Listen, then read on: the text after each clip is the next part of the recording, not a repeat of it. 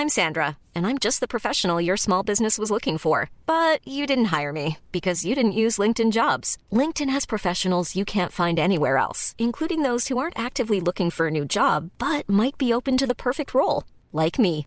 In a given month, over 70% of LinkedIn users don't visit other leading job sites. So if you're not looking on LinkedIn, you'll miss out on great candidates like Sandra. Start hiring professionals like a professional. Post your free job on linkedin.com/people today. Bonjour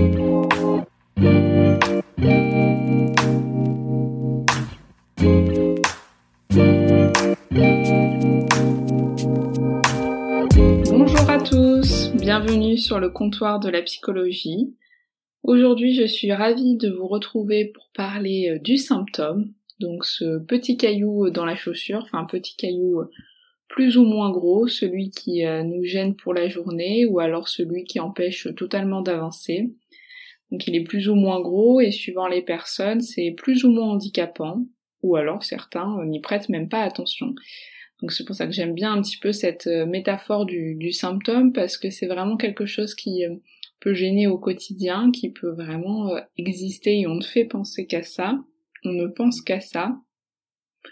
Ou alors voilà, en fonction des personnes, c'est vraiment le petit gravier, mais bon, on se dit qu'on peut s'y habituer et que et qu'on n'a pas besoin de défaire toute notre chaussure pour l'enlever. Alors donc dans un premier temps, le sens général du symptôme, les symptômes d'une maladie, c'est ce qui concerne les troubles que l'on observe dans la maladie.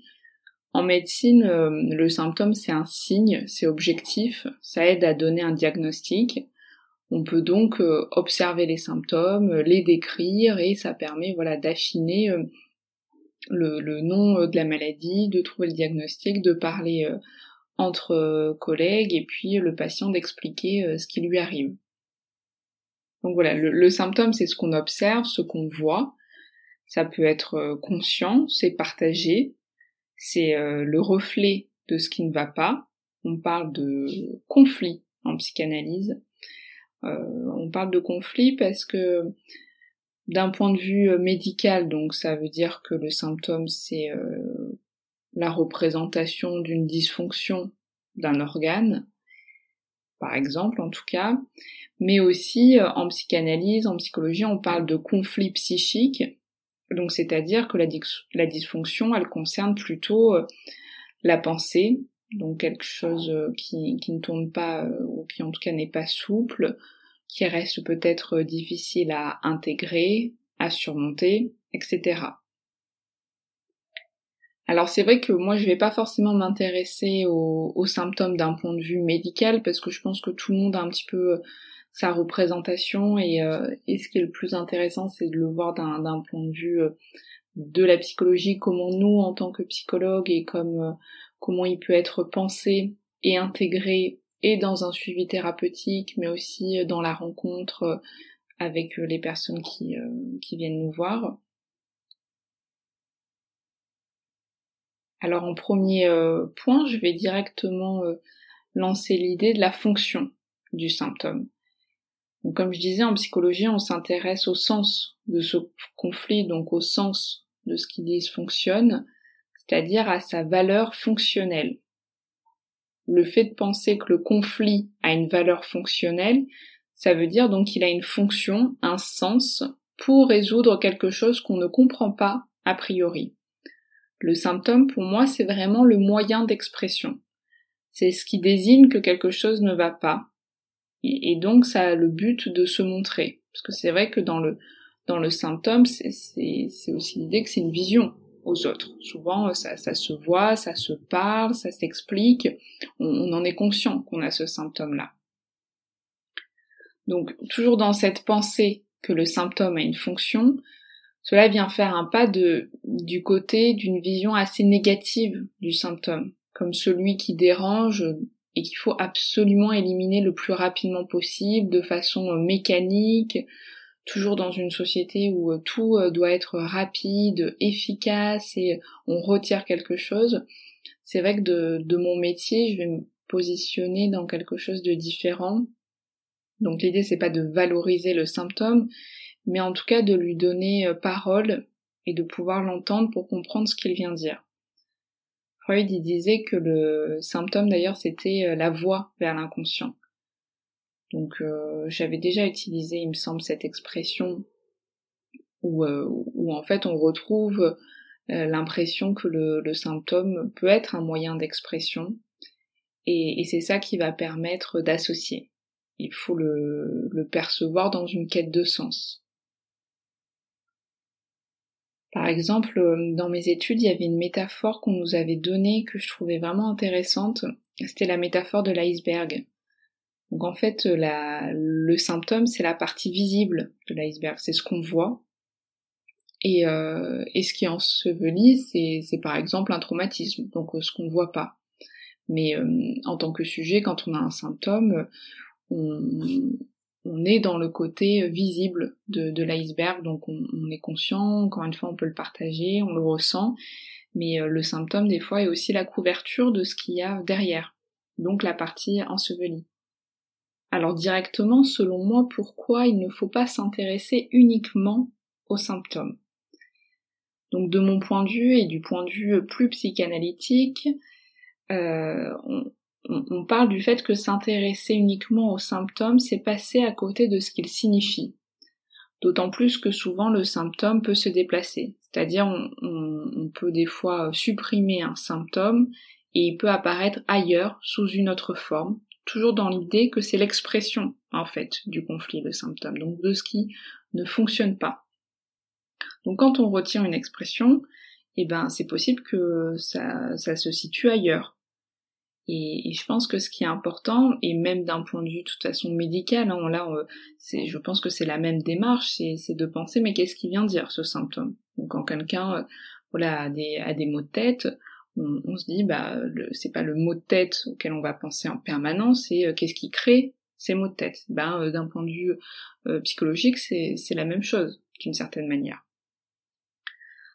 Donc, on va s'intéresser à ce que ça vient dire le symptôme. Donc, ça veut pas dire qu'il n'y a pas euh, des symptômes qui sont de l'ordre d'une urgence. Encore une fois, comme en médecine, si, la personne est vraiment paralysée par les maux de tête, au-delà de savoir simplement ce que ça signifie ce mot de tête, euh, le médecin va pouvoir prescrire quelque chose qui soulage au moins le mot de tête pour que la personne puisse de nouveau être disponible. Ben, c'est pareil dans, en psychologie, c'est-à-dire que des fois il y a une urgence aussi pour soi et ça, il faut avant tout le prendre en compte. C'est-à-dire que l'expression, elle peut être trop forte du symptôme et ça met à risque la personne. C'est le cas par exemple dans des situations euh, d'anorexie où euh, le symptôme est trop menaçant pour la santé et il faut pouvoir apaiser celui-ci euh, avant de penser à, son sens directement. Également, il peut y avoir des urgences pour certaines personnes, euh, par exemple euh, des, angoisses qui empêchent totalement quelqu'un de se lever le matin, ça peut être bien quand même d'avoir euh, d'abord une, approche plus comportementale, cognitive, pour diminuer le taux d'angoisse, et après peut-être entamer un travail pour plus penser pour d'où vient cette angoisse et qu'est-ce qu'elle vient dire. Et parfois, le, symptôme, c'est quelque chose qui est isolé, ça arrive, et quand il est pris en charge, bah, il ne revient pas. Comme des fois, voilà, on peut avoir encore une fois cet exemple du mot de tête euh, qui est euh, très invalidant, euh, on prend un médicament et puis c'est fini, on n'a plus de mot de tête. Mais parfois, quand c'est pris en charge, ça ne veut pas dire que ça soulage sur la durée et qu'après, il faut peut-être trouver d'autres solutions. Et puis des fois, le, le symptôme peut se déplacer. Donc là, il me semble que l'analyse, la recherche du sens donc en thérapie, euh, doit venir euh, toujours dans un après, si en tout cas le symptôme est, trop euh, invalidant dans un avant. Alors, il y a un, autre point que j'ai vraiment envie d'aborder avant de pouvoir continuer à approfondir la représentation du symptôme, c'est de faire attention aux interprétations de celui-ci, du symptôme. C'est-à-dire que pour moi, il ne faut pas coller aux significations, il faut pas tout euh, psychologiser comme justement on pourrait le penser euh, si on fait un peu de la psychologie de comptoir, parce que c'est vraiment un risque. J'entends tout le temps, euh, voilà, qu'un mal de dos, c'est parce qu'on a plein de dos, enfin, vous voyez un petit peu ce, genre d'expression que, que beaucoup de gens adorent, alors qu'en réalité, on, peut avoir mal au dos sans en avoir plein le dos, d'un point de vue psychique, vous voyez. Et, euh, et, je trouve que c'est pas la bonne solution parce que malheureusement, ça serait euh, pour moi totalement fou de prendre en compte uniquement le poids du psychologique et de dénier toutes les réalités extérieures et médicales. Et, euh, et, surtout, on ne se rend pas compte à quel point ça peut être très culpabilisant de penser que tout vient de soi, comme si euh, chaque douleur du corps, chaque signal euh, représenterait un conflit psychique. Il, ne faut pas un événement extérieur ou un vécu précis pour faire un symptôme. C'est-à-dire que comme on en avait parlé dans l'épisode sur la folie, j'avais parlé de, ce continuum, donc au sens de cette ligne où euh, il y a un curseur entre le normal et le pathologique. On n'appartient jamais pleinement au normal ou pleinement au pathologique. C'est pareil pour le symptôme. Euh, on n'est jamais euh, soit dans le tout psychologique, soit dans le tout médical ou extérieur. Donc ne pas dire à quelqu'un que c'est tout dans sa tête et ne pas aussi à l'inverse empêcher quelqu'un de comprendre d'un point de vue psychologique ce que ça lui fait vivre un symptôme physique. Donc c'est-à-dire que voilà, on, peut euh, avoir un symptôme qui ne retrouve pas de cause organique jusque-là, et pour autant ça ne veut pas dire que c'est tout dans la tête du tout. Et à l'inverse, on peut avoir donc euh, une maladie, voilà, on a, on a fait des analyses, il y a un nom, c'est nommé, c'est pris en charge par un médecin, et on a le droit aussi de s'interroger d'un point de vue psychologique de ce que ça nous fait vivre. Et euh, encore une fois, ça c'est quelque chose auquel je suis sensible, c'est toujours l'idée du contexte, et que le symptôme s'inscrit aussi dans un contexte, chez une personne, dans un environnement familial, culturel, sociétal, etc. Par exemple, euh, un adolescent qui se met euh, à fumer, voilà. Certains parents pourront euh, directement l'emmener chez, le psy, seront peut-être assez paniqués de ce que ça vient dire de commencer à fumer. Et puis d'autres diront que ça fait partie de l'adolescence.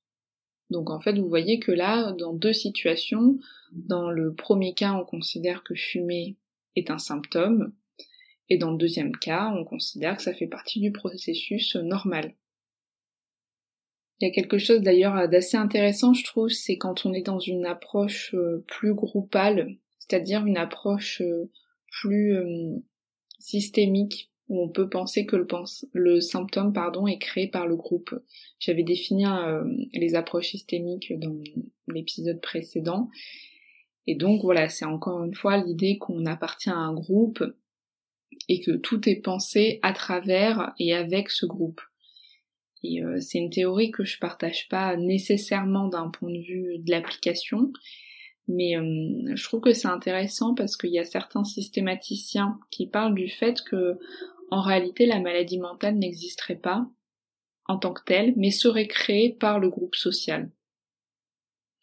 Et, euh, et ça, pour penser le symptôme, je trouve que c'est intéressant. C'est par exemple si une personne dans la famille est déprimée, c'est que elle a une fonction par sa dépression dans la famille.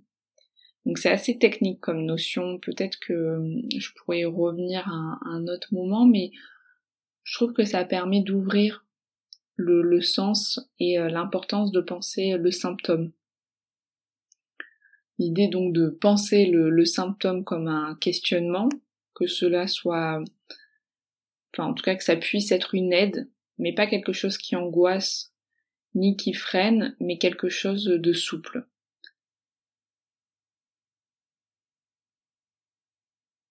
Donc quand on a un symptôme d'un point de vue qu'on pourrait qualifier de plus psychologique, euh, il faut d'abord accepter que ce n'est pas conscient, c'est pas parce que on a quelque chose qui est plus invalidant euh, dans, dans, dans, notre quotidien qu'on l'a choisi et que c'est conscient, pas du tout.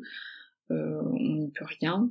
Et en même temps, ça ne veut pas dire qu'il ne faut pas garder euh, une forme de dynamisme pour s'interroger euh, sur soi. À côté, il y a aussi euh, le droit de garder aussi son symptôme. C'est un petit peu particulier de le dire comme ça, mais encore une fois, certains ne se sentent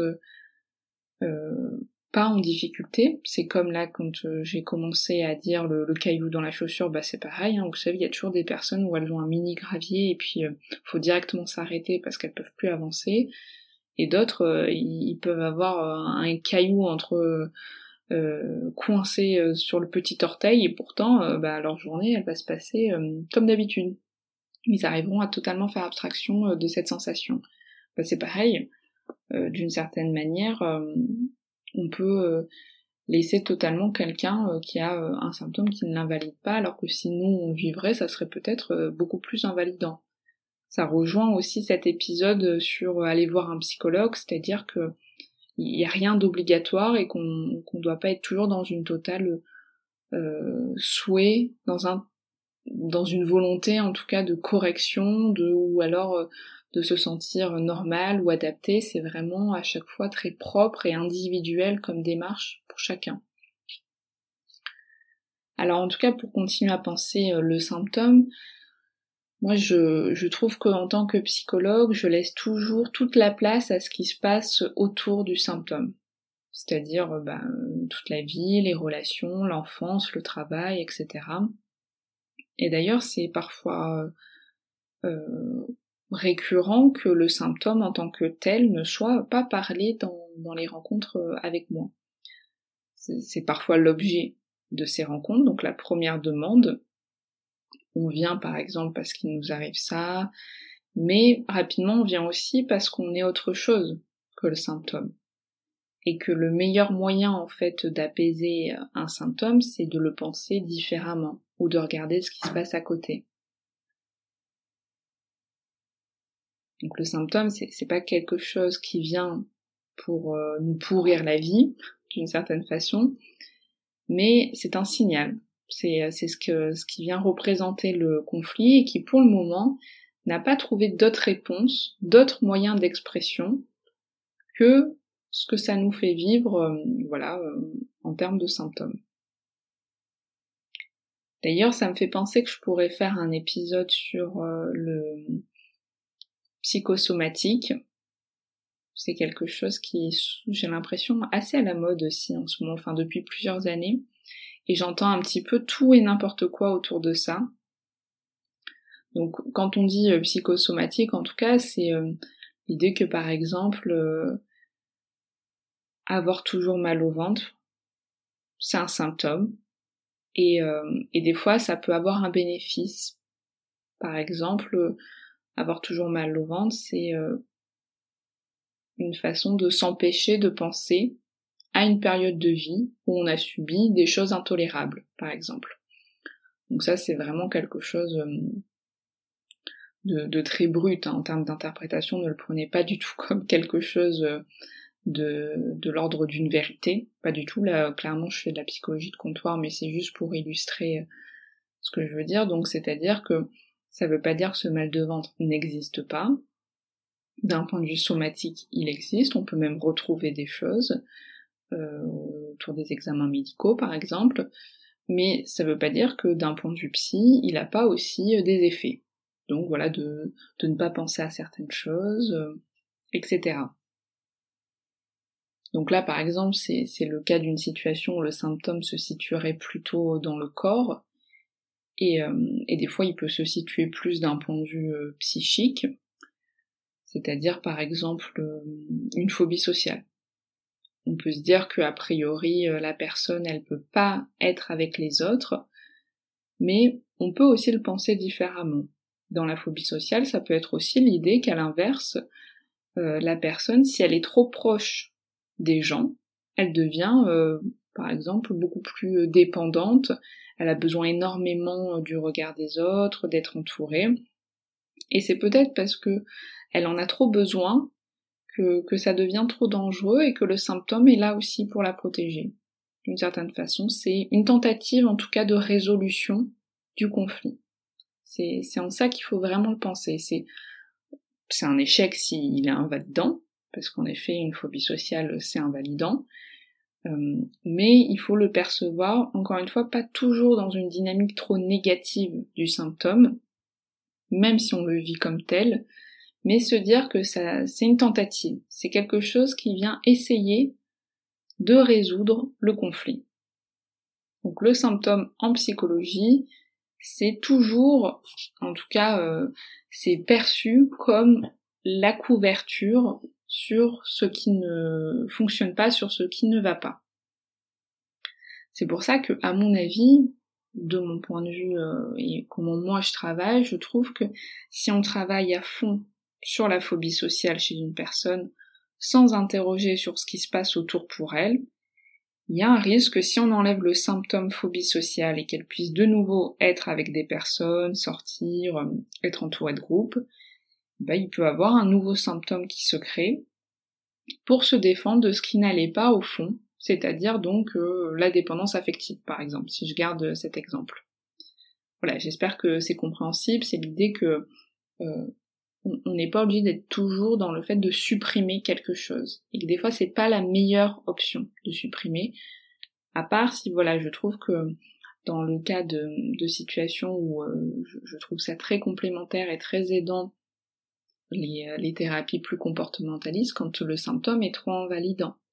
J'espère là en tout cas avoir bien pu expliquer le sens que peut avoir des symptômes dans leur valeur fonctionnelle et dans la possibilité de leur laisser parole tout en faisant un pas de côté pour comprendre qu'est-ce que vient euh, masquer le symptôme.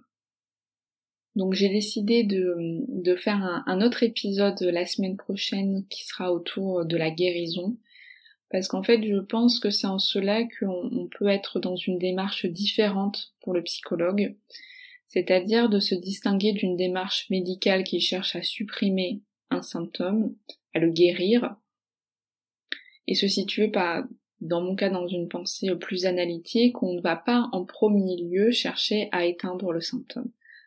Donc j'ai préféré faire voilà deux sujets distincts, mais qui selon moi euh, le symptôme ne va pas sans la question euh, de la guérison ou en tout cas euh, de vous allez voir j'en parlerai mieux la semaine prochaine mais de ce que ça vient dire chez le psychologue guérir.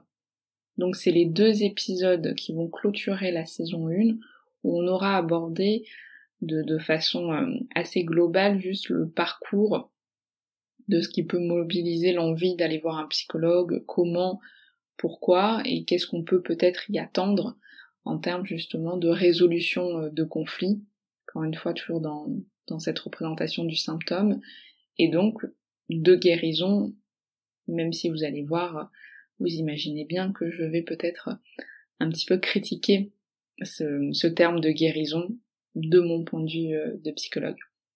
Voilà, j'espère que cet épisode euh, vous a plu, qu'il a pu vous intéresser euh, et, proposer des pistes de réflexion autour de ça.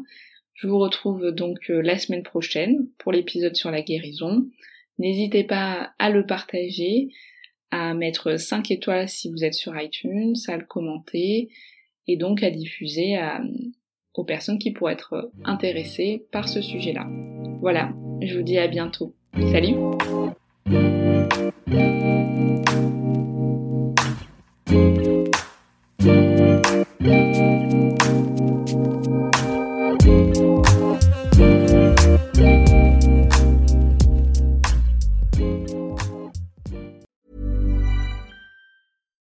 Deserves the best, and there's no better place to shop for Mother's Day than Whole Foods Market. They're your destination for unbeatable savings, from premium gifts to show-stopping flowers and irresistible desserts. Start by saving 33% with Prime on all body care and candles. Then get a 15-stem bunch of tulips for just $9.99 each with Prime. Round out Mom's menu with festive rosé, irresistible berry chantilly cake, and more special treats. Come celebrate Mother's Day at Whole Foods Market. Normally Normally, being a little extra can be a bit much, but when it comes to healthcare, it pays to be extra.